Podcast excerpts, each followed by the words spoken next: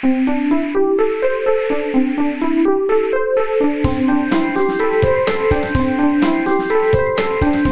速中文，Slow Chinese。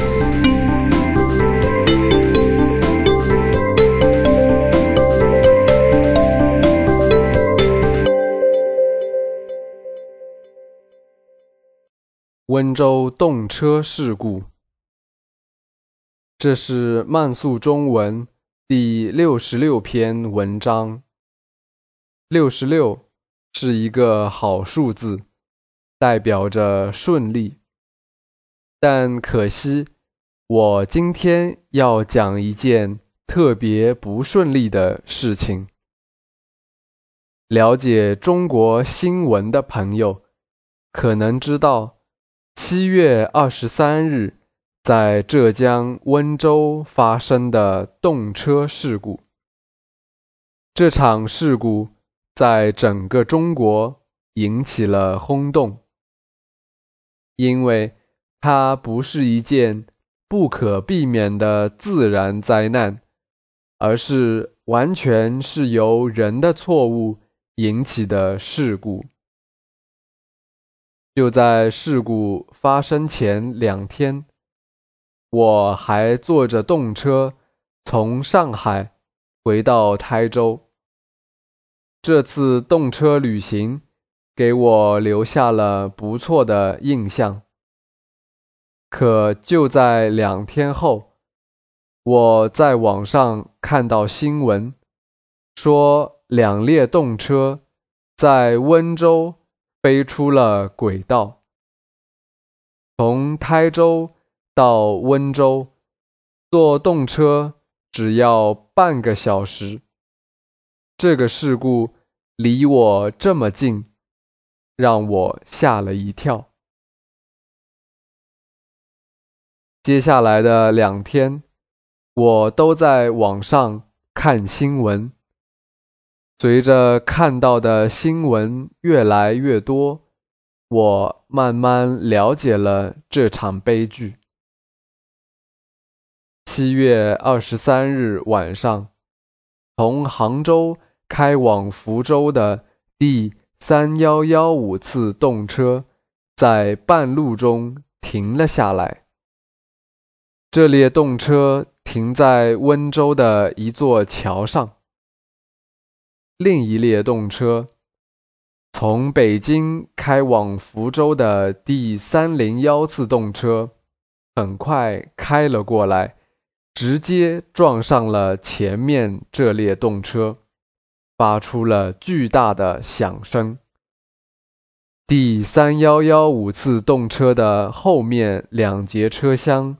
脱离了轨道，第三零幺次动车的前面三节车厢掉到了桥下面，第四节车厢竖直悬挂在空中。这几节脱离轨道的车厢里面一共有将近四百人，有很多人当时就死了。还有很多人受了重伤，有些人死在了医院里面。政府最后计算出来，一共有四十个人死亡，其中不包括失踪的人数。事故发生后，附近的市民最早过来救人。后来，军队和铁道部也来救人，但更大的悲剧还在后面。第二天早上，铁道部就决定开始清理现场，因为他们想让铁路马上恢复使用。可这个时候，可能还有人活着，但铁道部的人却把其他人都赶走，然后用铲车把车厢压扁，埋到地下。他们说，这是为了更容易救人。谁会相信呢？就在这个时候，又有一个活着的小女孩被救了出来。铁道部难道不是在杀人吗？有一个叫杨峰的人，他的五个亲人都死了，包括他的妻子。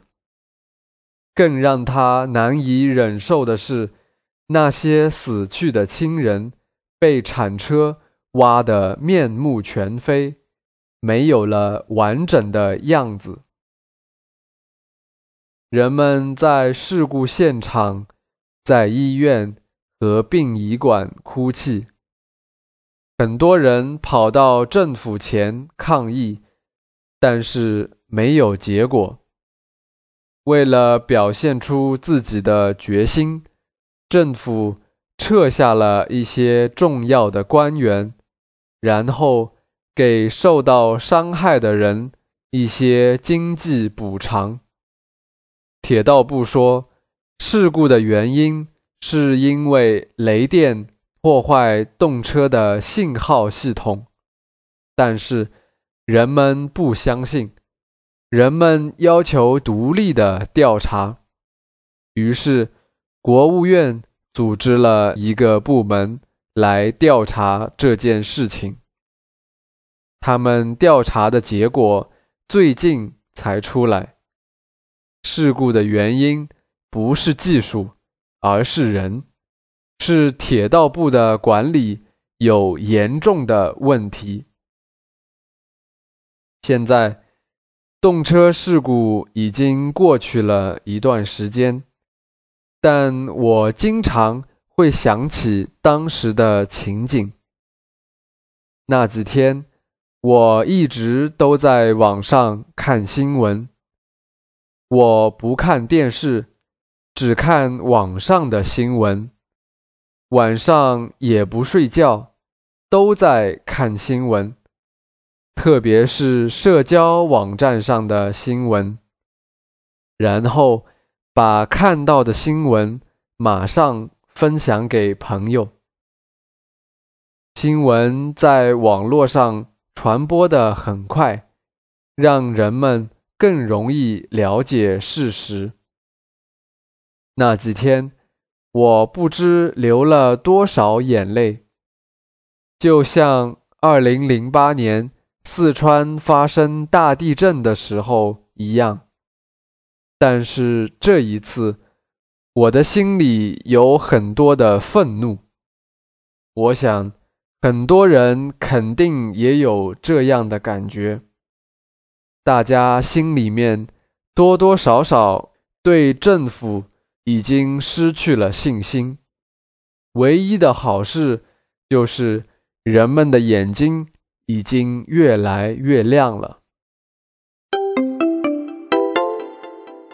慢速中文 Slow Chinese is my private blog with audio podcasts to help advanced learners to improve their listening and writing skills in Chinese language. I'm Xin Yuwen from China.